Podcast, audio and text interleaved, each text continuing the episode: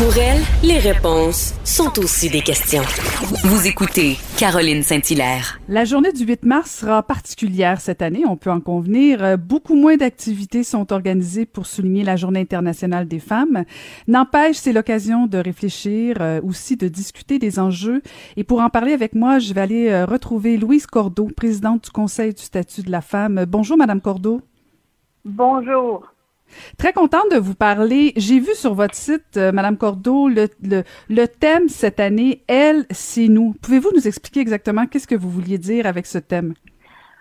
Ben, Elle, c'est nous, en fait, c'est qu'on a choisi à, à travers euh, des témoignages de huit femmes qui sont représentatives de différents, de différents milieux, de différents horizons, euh, de raconter leur, euh, leur dernière année.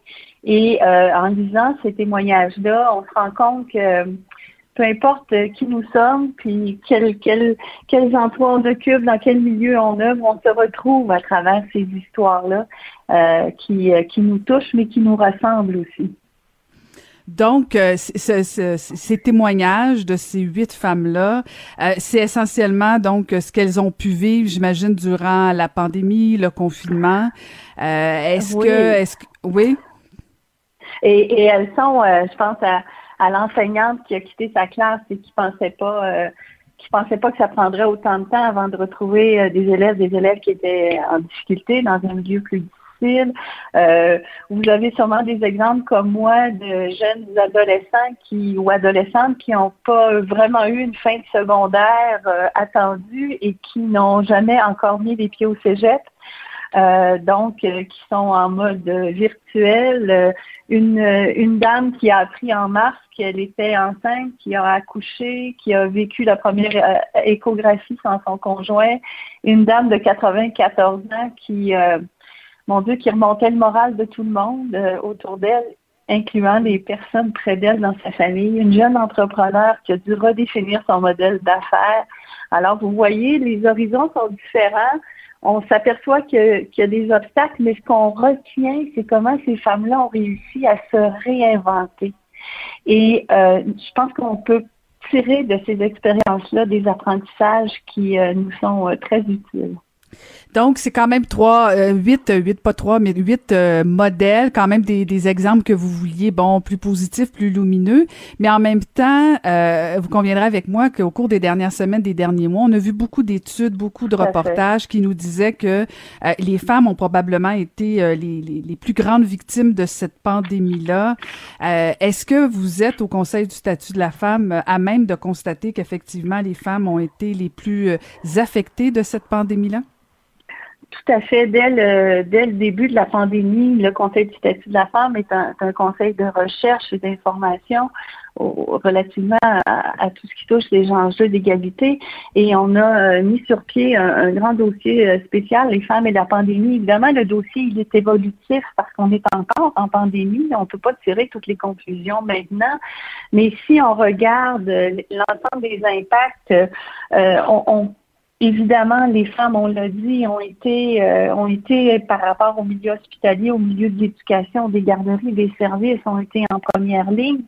Euh, la pandémie a exacerbé des vulnérabilités qui étaient déjà existantes. On pense aux violences, on pense à toute la charge mentale, la conciliation travail-famille, l'approche aidance. On a vu à quel point euh, c'est important pour notre société.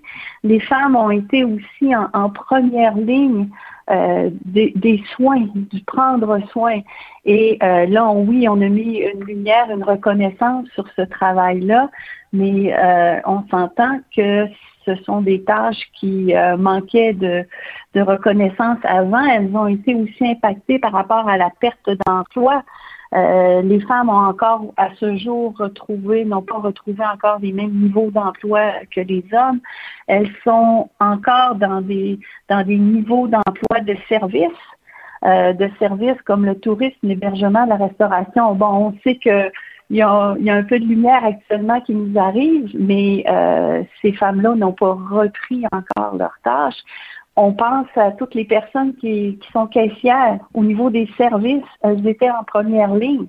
Et on, s'est rendu compte aussi, c'est devenu évident que l'ensemble des conditions de travail et euh, l'importance des responsabilités qu'elles assument dans notre société tant au plan personnel qu'au plan professionnel, font en sorte qu'elles ont une contribution essentielle dans notre société. Vous avez effleuré, Madame Cordeau, le, sujet de la violence. Je peux pas ne pas aborder ce sujet-là parce que quand même, on a on a vu quoi? Cinq mm-hmm. féminicides en deux mois seulement. C'est déjà des chiffres euh, qui donnent des, des, des, chaleurs dans le dos. Là. Euh, est-ce que au Conseil du statut de la femme, vous avez euh, fait des propositions? Parce que bon, tout le monde s'indigne, tout le monde dit que ça n'a pas de bon sens, mais un coup qu'on s'est dit ça, on fait quoi? Est-ce que est-ce qu'il y a un plan de match qui est élaboré avec le gouvernement du Québec pour trouver des solutions? C'est-à-dire que le Conseil du statut de la femme, on a été euh, directement impliqué euh, à travers euh, le rapport du comité d'experts sur l'accompagnement des victimes d'agressions sexuelles, rebâtir la confiance. On s'entend, là, il y a beaucoup de travail à accomplir. Je pense qu'il y a 190 recommandations. On a été au cœur de, la recherche finalement et on a, on a publié une étude sur sur les personnes victimes d'agressions sexuelles ou de violences conjugales face au système de justice pénale. Euh, parce qu'il y a plusieurs aspects euh, dans la violence. Là, on parle, on parle de féminicide, on parle de, de violence euh, qui, qui, qui mène à, à une fin dramatique, mais il y a toute autre forme de violence et euh, donc, le Conseil du statut de la femme, on, on a euh, focusé à la demande de la ministre sur euh, les personnes qui sont victimes et comment le système de justice pénale ou comment notre système de justice au sens large est perçu. Et je pense que c'est un des aspects, mais ce n'est pas le, ça ne fait pas le tour de la question, on s'entend, là. Non, non, exactement, parce que c'est c'est une chose les agressions sexuelles, puis euh, c'est un combat. Mais comment on fait pour euh, pour euh, protéger ces femmes-là? Comment on fait pour augmenter le nombre de ressources? On le sait, le gouvernement du Québec est en train d'élaborer un budget. on verra s'il y aura des sommes supplémentaires. mais il y a tout l'aspect aussi de la relance économique, parce que on parle beaucoup. vous en avez parlé tantôt du fait que bon, les femmes ont été les plus affectées, mais au niveau de la relance économique, est-ce que vous avez l'impression l'impression que le gouvernement du Québec euh, invite davantage les femmes à participer à cette relance-là, parce qu'on va se le dire, là, Madame Cordeau, puis je veux pas vous mettre dans une position embêtante, mais on a souvent l'impression que c'est encore le Boys Club qui détermine comment on s'en va au plan économique. Euh, est-ce que le Conseil du statut de la femme fait partie de la relance? on verra, on verra euh, ce qui sera prévu dans le budget. J'ai eu des discussions moi avec certains ministres, avec certains acteurs économiques. Euh, on sait on sait qu'il y a des programmes de requalification de la main d'œuvre qui existent actuellement, puis on commence peut-être à avoir des effets euh, où euh, des femmes qui étaient euh, qui travaillaient dans des secteurs plus fragiles, plus précaires, peuvent bénéficier de programmes de requalification pour travailler dans des secteurs qui sont mieux mieux rémunérés. On sait aussi qu'il y a des groupes comme Femmes et je ne sais pas probablement que vous, vous, vous travaillez aussi avec ces personnes-là mm-hmm. qui qui développent des programmes, des programmes d'aide pour les entrepreneurs.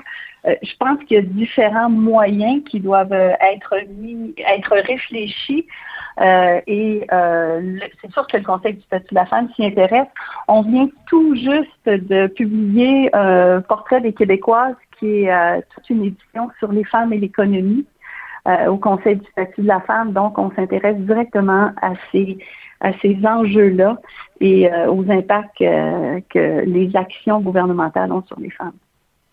Ben, merci infiniment d'avoir pris le temps de nous parler. Euh, alors, on va célébrer ben- euh, de toute façon cette journée du 8 mars. Merci beaucoup, Madame Cordeau. Merci. Je pense que ce qui compte, c'est de reconnaître les réalisations et de préparer l'avenir. Et il y a encore beaucoup de travail à faire. Bon, c'est un message positif. Merci beaucoup. Je rappelle, c'était Louise Cordeau, présidente du Conseil du statut de la femme. Merci, Madame Cordeau.